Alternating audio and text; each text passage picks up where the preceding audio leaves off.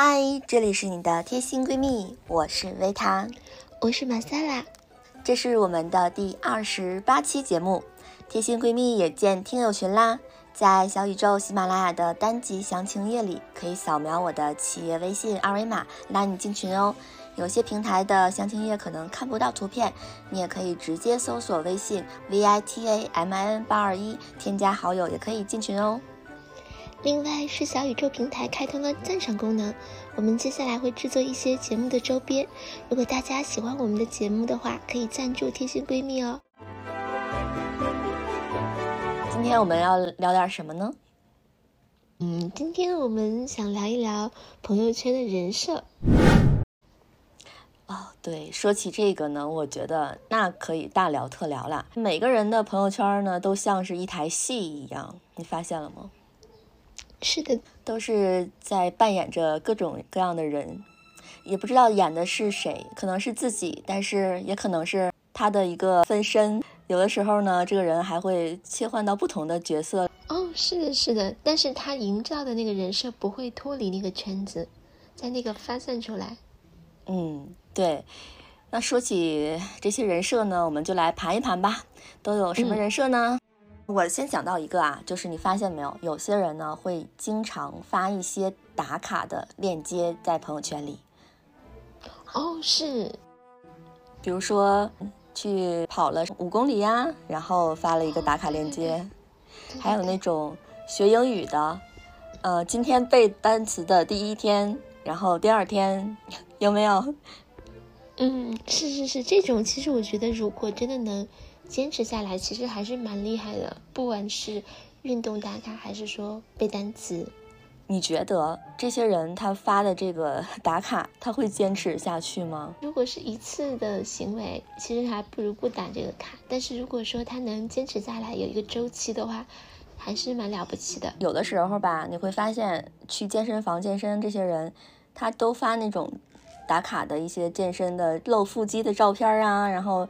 各种秀身材呀，然后你真的不知道他是不是只是去拍照而已。我刚刚第一个想法就是那种运动打卡的那种路线图，比如说跑了几公里呀。对，啊，对，那是其中一个。但那种那种，我觉得很少有能天天就是说他有一个规律性的去展示。他可能真的是偶尔跑一次，他才会发这个。如果这是他的日常的话，他就不发了。嗯。对，像你说这种，如果每天的话，可能，嗯，也有一些难度，因为有其他的事情嘛。跑个十公里，每天打卡可能比较难。但是有那种人，我看，比如说，嗯，每周固定在周几，可能周六啊，或者是周五晚上啊，他会有一个这样的一个打卡，然后你会发现每周他都有这样的人，其实就还不错。嗯，那这说明这个算是他的日常，他不是在凹人设。对。对，而且我发现一个有意思的事情是，你可以打卡那种形状的东西。嗯，对，有的时候跑步的话，他会就把你那个路线图就给你画出来嘛，啊。对，嗯，好像在北京可以跑爱心的那个图案。啊，对，这样，对对对，所以说，如果有这样一个人，他在。比如说，就在北京，他会打卡不同的形状，其实还挺有成就感的。他自己也是一个记录，然后对我们可能也是一个展示。那这个北京可能一个大爱心，他就要 跑很远了吧？对对对，对，因为现在不是有那些骑行达人吗？嗯嗯嗯，有骑行的打卡，就可能会比较适合你说的这种，因为面积比较大嘛。嗯，是是是，嗯，再有一种就是，我觉得朋友圈主要的。就是打卡自己去了哪里，一个旅行家人设吧。你说的这种是不是各种开定位啊？这种？嗯，对，有些人可能他也不是说专职的去是旅游博主啊，或者怎么样，他只是说会去到很多地方，不管是自己的假期还是说工作原因，他都会去到一些所谓的景点或不同的地方，然后他会开打卡，然后在哪里，然后我在做什么，可能拍一些观光的照片啊，这样子。是游客图、游客姿势，对，可以是这样子。然后还要配上，一定要配满九张图才行，才有仪式感。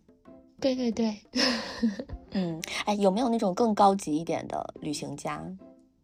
有啊，比如说，首先他去到的地方可能会比较让你觉得比如说非洲啊这样的地方，可能比较小众，嗯，然后感觉蛮好的。再就是人家图可能很好，但是像那种我当时有加一个那个就是旅行博主啊，他拍的照片就很好，就是那种每张都可以拿过来做国家地理杂志的。嗯，这种很养眼，我也喜欢看这种。对对对。对，所以当时我就要加他嘛，我是在小红书上认识这个人的，然后我就加了他微信，就是想看到他动态会发什么东西。其实这种我觉得旅行家人设的朋友圈还是蛮值得看的，就等于他带我们去不同的地方。嗯，是。然后呢，我又想到一个，就是我觉得每个人朋友圈里都有这种商务高端人士，他的日常呢，通常呢不是在某个山滑雪，就是在。某个场地打高尔夫，要么呢就是会晒一些不经意间露出的名表啊、豪车呀，一定是不经意间露出的。有的时候呢，他也不只是晒这些呢，他还会参加一些高端的商界的一些会议呀，而且呢还会晒一些和大佬的合影啊，就这种方方面面的，你会觉得，哎呀，这个好像离我的生活好遥远的感觉。嗯，就是比较商务，对吧？对，然后呢，我觉得他这种吧，我不知道他是真的是就是这样吗？还是说，啊，这些都是可以打造的？嗯，其实也看他是什么行业。我觉得，如果说你真的跟这个人比较熟，然后也知道他在做什么，是可能会这样。但是，其实这种情况的话，嗯，就像你说的那种商业会议啊，或者合影啊，这种会会多一点。但是说展示一些，呃，就是一些物质上的东西，我觉得可能他又分两批人，可能那种纯晒自己在干嘛的那个反而还不一定是怎么回事儿。但是如果说参加一些会议啊什么，这个真实度还是比较高的。你觉得有没有就是水分在里边？比如他，我觉得有自己在做什么？因为这个商业会议呀、大佬合影啊这种，哎，你知道吗？有的时候是也是可以买的。哦，是我听说过，好像就奥巴马，跟他好像多少钱，可能还不是很贵呢，大概可能上万美刀就可以跟他合影了。是啊，呃，但可能这种高端人士多少还是有一点钱的嘛，不然人家也不可能买到合影嘛，对吧？也是也是，就是人家肯定是有一些积累的，不可能是什么都没有，然后就是去做这个事情。嗯。是，还有一些什么人设呢？比如说，这个好像和那个旅行家人设会有一些绑定，就是晒吃的东西。可能有一种人，他是日常吃什么也会去晒，比如说在同一个城市去打卡一个新的餐厅。但是也有一种，就是他就旅行去到其他地方的话，他才会去把这个东西晒出来，而不是说日常的，比如说在一个城市啊吃到一些什么东西，他也会晒。这可能有两种模式，但是晒好吃的东西，我觉得如果你拍的很好，或者你吃的东西很有特色，真的是可以晒的，我也很喜欢看。但是如果说只是晒一些就平平无奇的东西，其实我觉得你可以，其实我有这个做法，就是嗯，我想分享自己的生活，但是我不是想给别人看，我就是仅此可见，我会写大段的文字配上我的图片，任何人看不到，就是我是完全是为了记录生活。而不是说我要给别人看。我觉得你说的这种晒美食的人，很多人他可能也是在记录他的生活吧。对对对，比如说他跟朋友啊，只是说吃一个烧烤呀，就拍了一些图啊，你也不会说。他吃的有多么多么的高端，只不过他这是他的生活的一部分，是一个，嗯，代表了他的一个就是娱乐。嗯，对，嗯，但我的意思就是说，他可以这么做，其实，但是像你会点开这种东西看他去吃什么东西吗？我可能会点开看，但有的时候看完以后觉得，嗯，就这儿，这个要发吗？就是我感觉，对，就是说。我为什么要点开用我的时间去看这么普通的东西？但是其实也还好啦，也是关心那个人吧。但是觉得好像如果换作是我自己，我就不会把这个东西给发上，除非这个东西很有特色。比如说之前我看到一个图片，就是他们用那个糖丝做出特朗普的样子，我看完以后甚至会就转发给，我不知道有没有转发给你看，就我会转发出去，我觉得哎这个好有趣，真的好有创意。就这种东西，我觉得可以说放在朋友圈上，大家看起来会觉得哎真真真有意思。要求比较高，就是一定要 发出特色才能 敢发朋友圈，不然别发。对，其实我可能会考虑观众看到这个的心理，所以也可能是我不怎么发朋友圈的原因。嗯，觉得好像没有必要把这个东西占用你的时间，让人家看这个东西，就会这么想可能。但真的有那种，他是你朋友圈里面的探店博主的感觉。他每次对他都会去体验不同的餐厅啊，然后拍照啊，这种你会觉得说哇，这个人啊，好丰富啊，这个生活呀。其实这样还是挺好的，我觉得，就是他是一个一个小的风向标，或者说他替你去试，然后你可以看到好的，可以问一下他小窗，然后也可以去，挺好的。哎，你记不记得我们俩有一个共同的朋友？我们俩每次都会问他去哪个餐厅哦。但是他的他不会晒朋友圈啊，他真的是一个隐藏的宝藏的一个人，他什么都知道，万事通，百事通。他也发朋友圈，有的时候啦。哦哦，那还好。那如果他也这么做，我就能理解了，因为他真的是，嗯，会推荐一些非常非常好的本地的餐厅。哎，你说他们都是怎么做到的？他就能找到那些地方，我觉得他就是在一个地方待久了吧，或者是，然后人家比较有心，然后再就是还是去到的餐厅多，就是你吃的多了，你就知道谁的好了。那再说下一个，嗯，我又想到了，有的人呢专门在夜里呢会发一些，嗯，他听的歌呀，或者是写一段很伤感的文字呀，然后你又不知道他是写给谁的，反正我知道不是写给我的啊，就这种。然后可能有的时候白天的时候，你再点进去看，他已经把这条给删除了。哦，哎，你说这种心理的话是，我不知道是，哎，我理解一下啊，就通常如果说发这种的，可能有的时候年纪比较小的小朋友会发这种啊。对对对，这种能理解。那大人通常也不太会。嗯，那有的时候人嘛，都是在夜晚的时候，意志力是最低的时候嘛，就可能他控制不住，他就特别想抒发，但他可能第二天他又后悔了，然后就赶紧删除。嗯，这是 有的时候会这样。嗯，删除是因为后悔了，还是因为想清楚了？就是因为感觉昨天自己太不理智了，今天再看自己昨天说的话，已经不能认同了。就是觉得被别人看到也不好，第二天了意志力又上升新高了，然后因为晚上的时候意志力确实会降低嘛，嗯，哦，所以这种也是有情可原的。你会这么做吗？问题是，其实我现在这个年纪我真的不会了，我年轻的时候确实会。所以我想说的事情就是，如果一个人他的年纪已经达到一定的程度，然后他还做这个事情，就会比较奇怪，是不是？是，你会觉得他的心智对是不是还停留在十八岁？对他就产生了一个不信任感，就会觉得这个人会不会平时也是这么幼稚呢？对，而且像你说的那种，呃，心心态可能是悲伤啊，或者是有感而发。但是我记得你跟我说，也有是那种他会。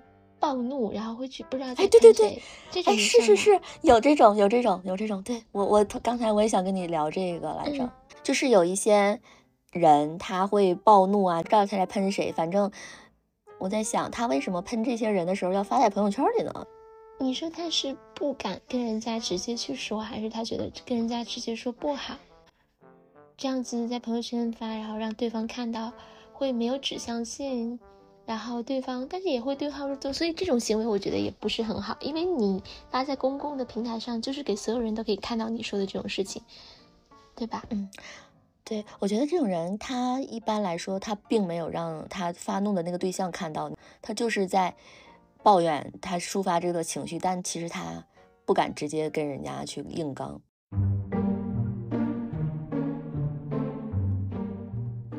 有些人呢。嗯，买书的时候他是一定会发朋友圈的，但是呢，这个书可能就只是拍个照，你看都没看。我有的时候是这样，我可能会就是，嗯，不能说这个读书的，嗯，去拍一个封面吧，但可能也会翻封面，但是是因为看到了一小段觉得还不错，然后去，我可能就做过一次这样的事情，嗯，然后就是把那个书给。照片拍出来，然后说一下这个书哈，但是真的是因为我觉得这个书内容很好，然后觉得，嗯，也是晚上，像你说的，晚上可能就愿意去表达一下这样的情感。对，但是你说如果买书，我把它拍下来，好像我我好像没那样那样那样子做过。嗯，我但是我有的时候会买，买完之后呢，我可能就没看，就买过即看过，这个是有的。但这个其实也也不失为一个好的事情，因为毕竟你收藏的是书，对吧？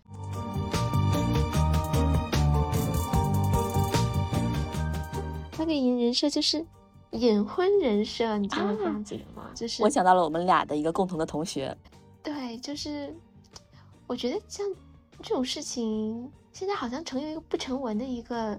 就是结婚的话，大家都会在朋友圈晒一下结婚证，就像微博会晒一下那个官宣一样。对，所以如果不这么做的人，可能就好像有那么一点点奇怪。对，就是我们俩有一个共同的同学，他已经结婚，然后孩子都已经会打酱油了，但是他的朋友圈，如果你跟他平时不联系的话，你只看他的朋友圈，你完全看不出这个人已经结婚有孩子了。是，你说这个是，其实我也在想，为什么这样子呢？我觉得会不会是因为他对他这段婚姻不是很满意？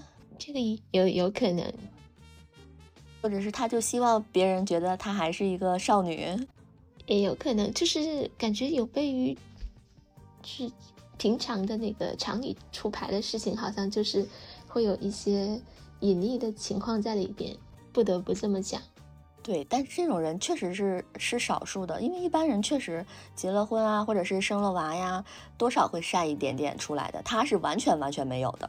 对对，嗯，但是我觉得，嗯，是就晒小孩这个事情是有两种，因为有的人是不喜欢去晒小孩，可能他觉得自己小孩的话，其实我觉得有一个事情在的，就是。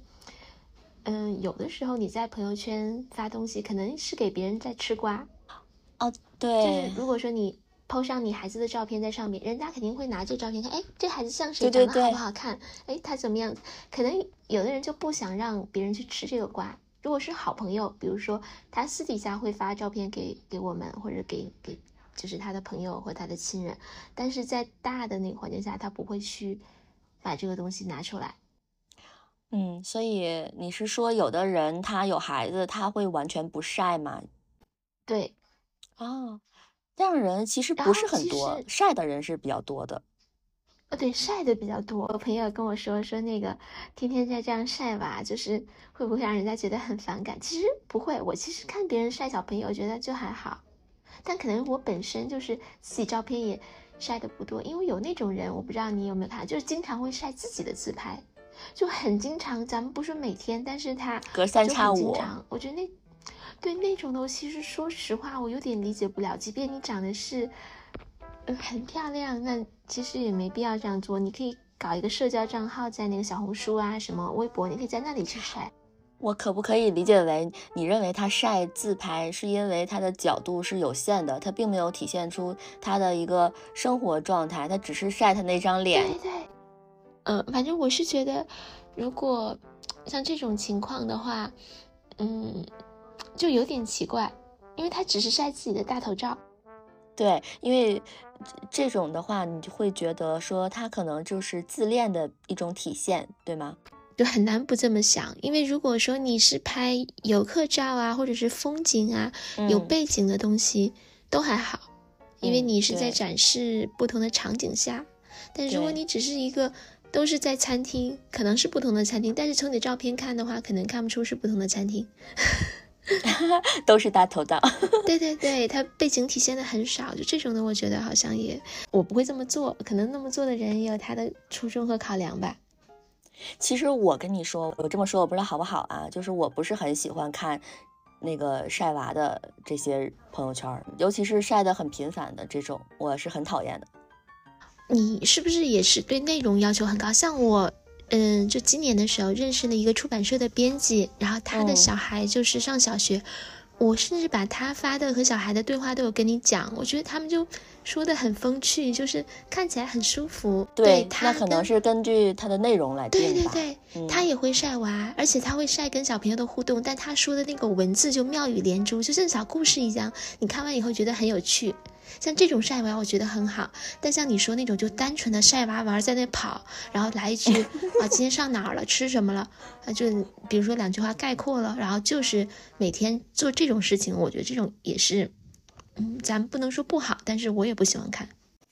嗯，因为那种吧，我可以理解为跟你刚刚说的那种发自拍照的是，他俩是划等号的，因为都是一种自恋的体现。嗯，对，就是他觉得他的娃娃是对，其实正常啊，全世界或者是最漂亮的小孩，对。但是你没有必要说每天去刷屏，然后像这样，我可能有的时候都不会点开看了。如果而且还是九张图的那种，对。然后呢，还有一种人设，就是好爸爸人设。这个人设，我觉得我们也是最近才 get 到的，挺有意思的。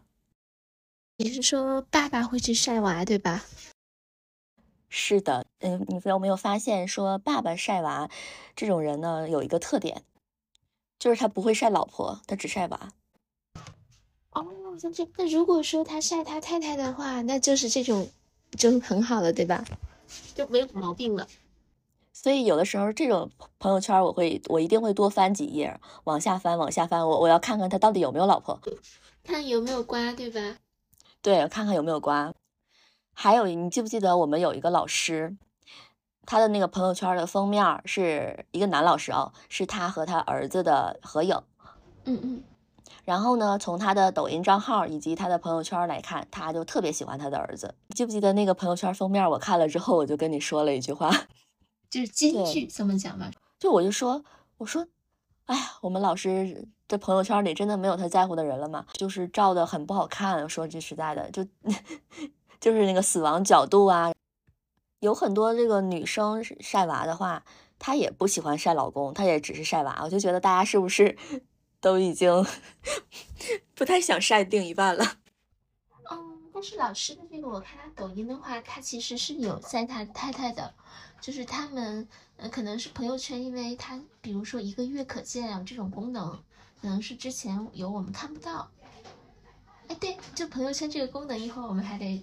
就是具体聊一下，就是现在有那种三天可见、一个月可见，后来出现的。那我们就现在可以聊一下，就是说从朋友圈的能见度范围来看，就比如说现在是有三天可见、一个月可见、半年可见和全部可见，你是哪种啊？我最近调成了，哎，应该是一个月吧，如果没记错的，因为我我好像最近发圈发的不多，所以我可能也说不太准，应该是一个月吧。哎，我怎么记得你一直都是三天可见呢？那我可能又又改过来了吗？其实我觉得有必要把朋友圈打开，因为我觉得如果能去看你的人，他就是关心你的人。之前我看到有一个说法，就这样的。其实你屏蔽的是那些关心你的人，屏蔽的是想吃瓜的人啊！你说的也对，那就是屏蔽掉吧，不让他们吃这个瓜。我是现在是全部可见，但是我是有选择性的全部可见，就是我只公开我想公开的东西，然后别人看我的朋友圈显示的是那种全部可见的状态。哦，其实你这样是蛮好的。我最近发现就是，嗯，我另外一个朋友他也这样子做，我觉得其实这样挺好的，就是可以看到他整个一个，但这里有一个一个心路历程。对对，有一个不好，就是举个例子说，我呃之前有好朋友他。就是交了男朋友，然后比如说我就会拿他手机从头，他说他都没这样看过，就我会把那个男生从他有朋友圈开始，然后就一直看到今天，然后就帮他看一下，我说这个人怎么样子，其实可以从某一个侧面去了解这个人吧，是一种方式。对，因为这样做肯定是希望，呃，新加的朋友可以更全面的了解一下自己。嗯，对，但是你说吃瓜的话，是谁吃瓜？那也是新加的这个人，他可以吃一下瓜喽啊，也可以是像我前两天给你转的照片，不就是他之前是可能三天可见这种的，然后他忽然打开了，其实好多照片我看过，但是我没有留存，或者是我没有给你分分享过，然后我就会转给你，也就是说之前的人也可以回去吃瓜。所以我们见到这种，就是他突然间公开了自己的朋友圈，要火速点保存照片，是吧？可能有一天他就给 关了。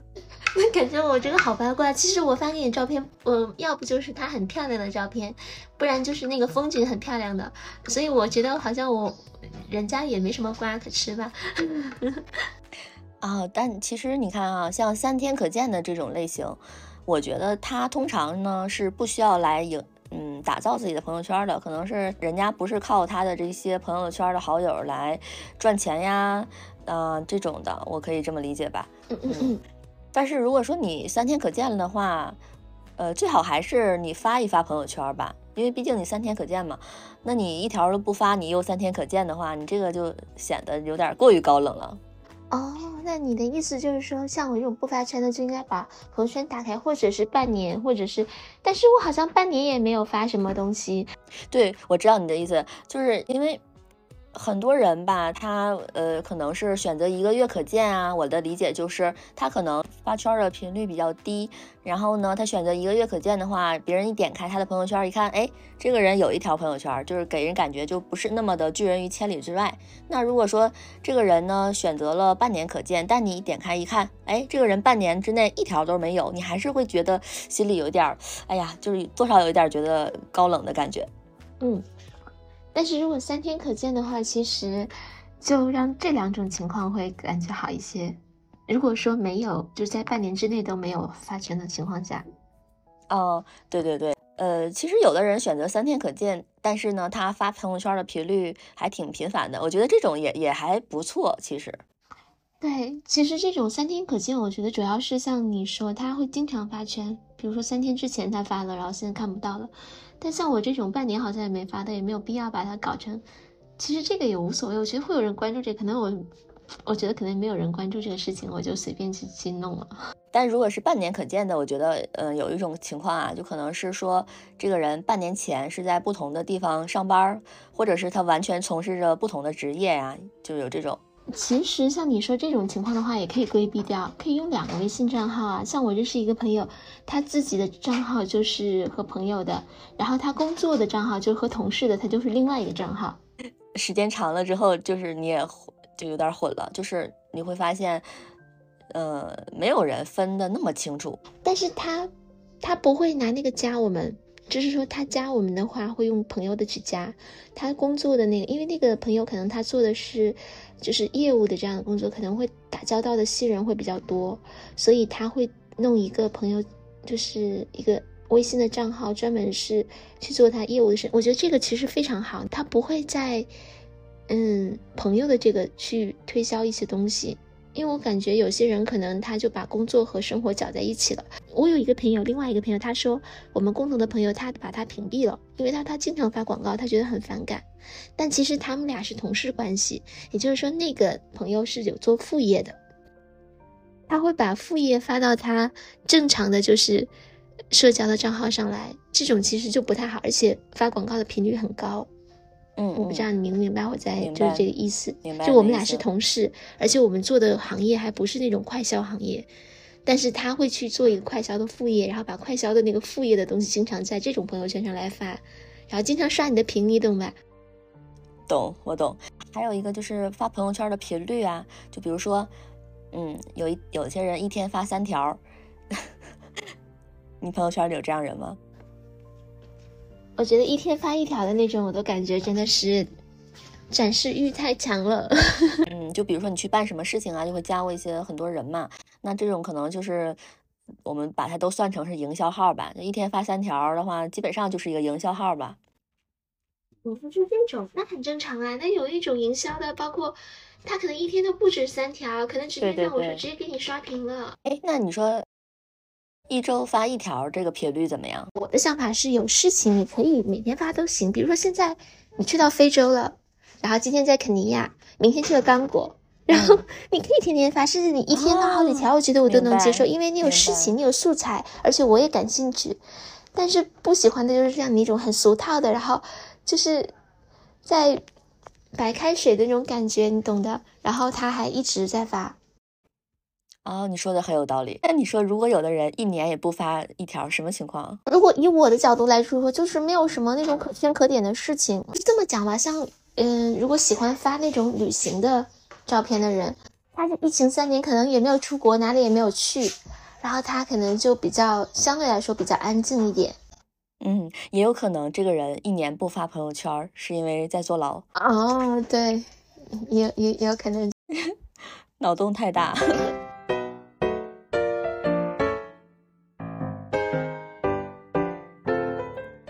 那我问你哦，比如说有一天你满心欢喜的点开一个人的朋友圈，结果发现了一条横线，怎么办呢？这个是不是他把你拉黑了呀？对，所以你怎么能确定他是把你给删除了呢，还是说他把你的朋友圈屏蔽了呢？我记得你有教过一个方法，对，就是点转账。对，这个 对这个很好。但其实，嗯，如果说他没有把你删掉，而且朋友圈是一条横线，那就是说他把你朋友圈屏蔽了，对不对？对，或者是现在不是出了一个仅聊天的功能吗？嗯。哦，我觉得那个仅聊天，如果是在工作上认识的人，我们也没有说两个微信号码的情况下是可以开仅聊天的。嗯。但是如果说是之前的朋友、嗯，同学，他把开启了仅聊天，我觉得其实这种有点有点不太好。哎，但是比如说你遇到了这种情况，咱们就说你遇到了这种，呃，他没有把你删除，然后你你看不到他的朋友圈了，你会选择怎么办？嗯，其实我觉得理智一点的话，就当什么也没发生。但如果稍微激进一点的话，就把它 就是。比如说，我现在我会很理智，我很理解。比如说，如果有人对我开启了这个，嗯，不能看见他朋友圈的这个功能的话，我是可以接受的。就不管是谁，我可以接受。但是呢，我可能也会选择这样对待他，嗯，就是我也会开启这个功能对他。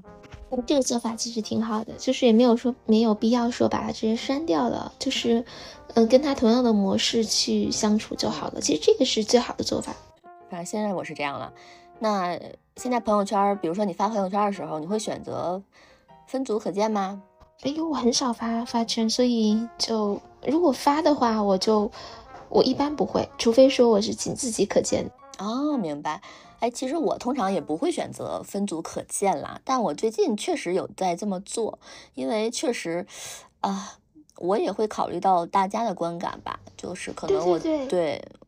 我还是真的会选择这种标签分组可见，这个其实很好，因为这个等于说你考虑到，因为你的是正向的，但是这么说吧，可能有些人这么发就不好了。因为我也看那种，比如有的人他好像想干嘛，然后他就给不同的人人设出不同的人设，这种其实有点太有心机了。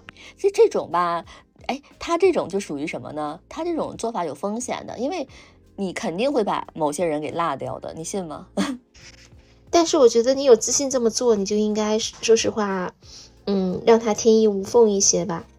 那又想到一个，就是比如说现在想给微信提点建议吧，有些功能啊，是不是可以，哎，真的可以改变一下？比比如说呢？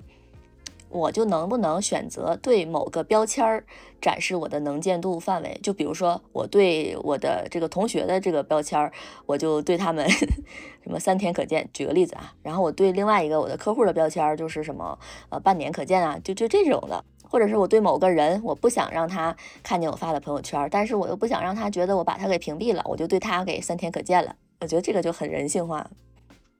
哦，可能微信 还没有想到这么。那么细致的这种功能，这么体贴的。但是你记不记得，就是微信和 Facebook 有一个很大区别的功能？我不知道现在现在还是不是这样。就是 Facebook 的话，如果不是好友，他给你评论的话，你也可以，就是别人都可以看到。但是微信的话，只有评论的话是相互之间的好友才可以看到，对吧？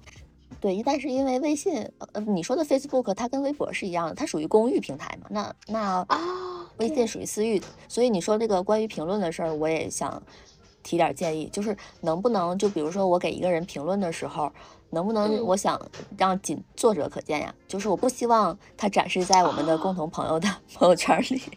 你可以规避这个事情，就是像我一般的话，比如说比较感兴趣什么事情的话，我就会小窗去说。啊，是啊，所以我就不敢轻易评论，我真的不敢。我不是不想评论，我不敢。你也不敢轻易点赞，因为你发现他们俩认识，对，很尴尬。稍微的改进一下，就比如说我在评论或者是我在点赞的时候，你能不能让我选择是仅作者可见，还是说仅共同好友可见，还是说所有人可见？就是能不能让我选择一下呀？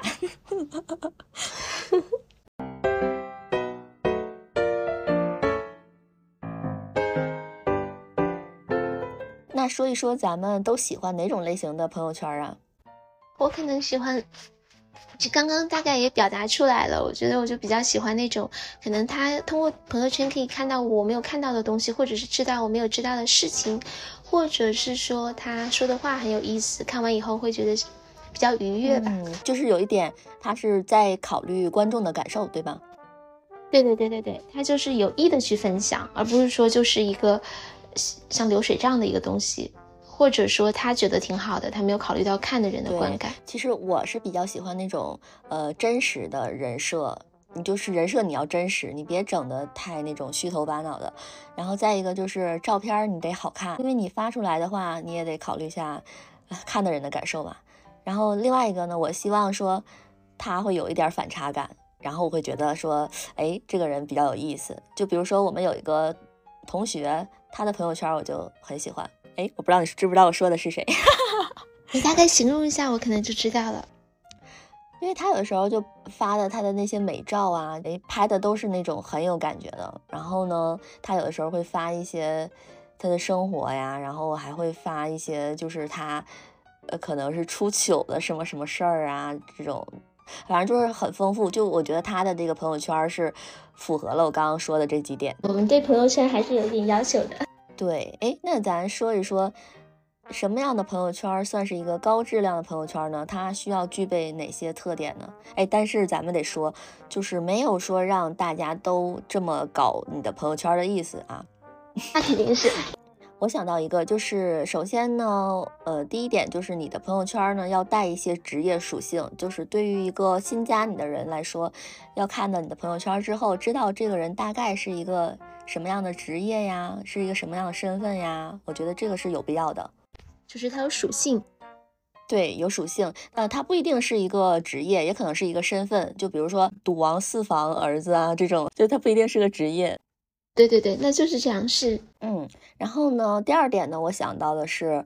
他的朋友圈里一定要有生活照，而不是你刚刚讲的那种自拍，全是大头照。就一定要有他跟家人、跟朋友一起在做一些什么事情的这样子的照片。我现在如果发朋友圈很多年了，就是我不会发自己的照片，一定会有跟人合照，就是有第三方在。哦，嗯，第三点就是，我觉得他最好还是一个偶尔的段子手，会展现一下他的小小的幽默感啊。这样的人设会更立体一些。嗯，对，因为就像我说那个编辑，他就很会讲，就像可能如果讲一下说，他也可能是一个，嗯，在某种含义上说也是个小段子手吧。对，所以这种的话，你就会不仅看到他的这些照片啊，然后也在这些呃思想层面上，就是对他产生了一些好感。那第四点呢，就是我觉得大家可以。稍微注意一下自己发朋友圈的频率，因为你你会发现啊，有的人他总也不发朋友圈，然后他偶尔发了一些很好看的照片啊，就会迎来大波的点赞。但如果一个人他发的很频繁，你会发现他的点赞量啊就会下降，对吧？因为他经常给 大家投喂这些照片，大家都已经麻木了。对，啊，你这样子讲，我忽然发现最理想的朋友圈就是我说我今年认识的那个编辑。我觉得他的朋友圈真的是非常好，就是我甚至会有这种像你刚刚说这四种四种情况是吧？如果他真的有魅力的话，像我这种不怎么刷朋友圈的人，我会打开他的东西去单独看一个人哦。隔一段时间我会去看，比如说这个编辑，我发现他发圈了，我就会点开他的主页，然后把他最近发的圈我没有看过的都看一遍。那就说明他经营的很成功，全方位，嗯，多角度。对，第五点呢，就是偶尔呢要展现一些你的小缺点，会更加的让人喜欢。小缺点是什么？就是比如说会，你可以用一个段子啊，然后再配上一些图片啊，然后表达出自己一些比较笨拙的部分啊。就比如说啊，今天这个。呃，出门的时候就是就是怎么怎么样了呀？然后就就是觉得自己哎，就是感觉到自己有点出糗啊，这种这种体现就不光是展现自己完美的一面吧，会让别人觉得说你更加的接地气啊，这种。哦，所以说你这样讲，我发现就是你朋友圈发圈好，其实就是给别人看的，其实就是要让别人怎么样，对吧？对。是因为你发的这个东西，你你不就是给别人看的吗？那不然你就仅自己可见呗。对对对，所以说你说的非常好的一点就是，就像今天我觉得我也非常认同，就是这个东西一定要考虑到别人的观感，绝对不能说我自己搞一个什么东西，然后我自己觉得还好就可以了。是，而且呢，你发现如果即使你是个营销号的话，你想一天发三条，那么你每一条你。带有其中的像我刚刚说的以上的一条属性就够了，那么你这个一天发三条，别人也不会觉得你太反感，因为现在营销号你不也是一个实实在在的人嘛，对吗？他不也是一个，比如说他是一个卖房的人，对吗？所以你在他那儿买房，你不也是觉得？对他有一定的信任感嘛，所以呢，以上呢就是今天的我们的这个朋友圈的人设大赏啦，就差不多就这样啦。那其实也是纯属娱乐啊，大家千万不要对号入座，千万不要。嗯，好的，那如果大家对这个人设还有什么补充的话呢，也欢迎大家给我们评论留言。我们会给大家回复的。那再次呢，再广告一下，希望大家加入我们的听友群，跟我们互动。我是维塔，我是马塞拉，我们下期再见啦，拜拜，拜拜。